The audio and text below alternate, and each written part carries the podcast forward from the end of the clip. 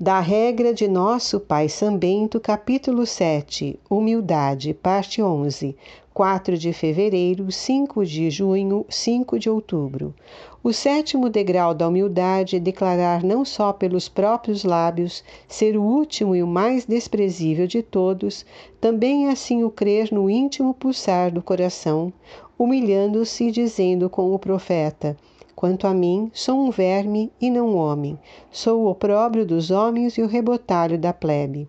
Logo que me exaltei, fui humilhado e confundido. E ainda, bom foi, Senhor, que me humilhasses para eu aprender a observar os vossos preceitos.